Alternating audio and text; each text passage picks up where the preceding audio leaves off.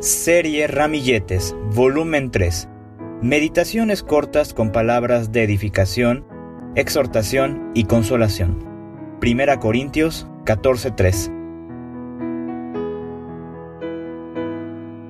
Lo que yo hago, tú no lo comprendes ahora, mas lo entenderás después. Juan 13:7 Sería imposible, con nuestra mente finita, entender los planes y propósitos de un Dios infinito.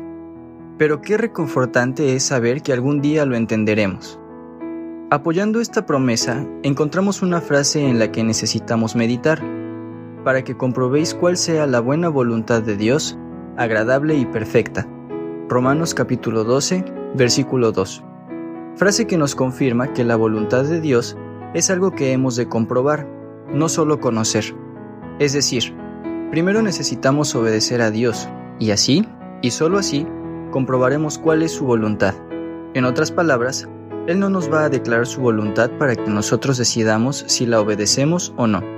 Esto es un tropezadero para muchos que no encuentran respuesta a sus oraciones. El camino ha de ser el de la obediencia, no la investigación.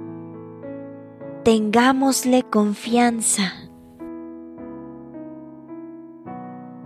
De maneras misteriosas suele Dios aquí obrar, y así sus maravillas a los suyos presentar. Él cabalga sobre nubes, el viento y tempestad, y aguas impetuosas cumplen su voluntad. No juzguéis por los sentidos los designios del Señor si parece que las pruebas contradicen su amor.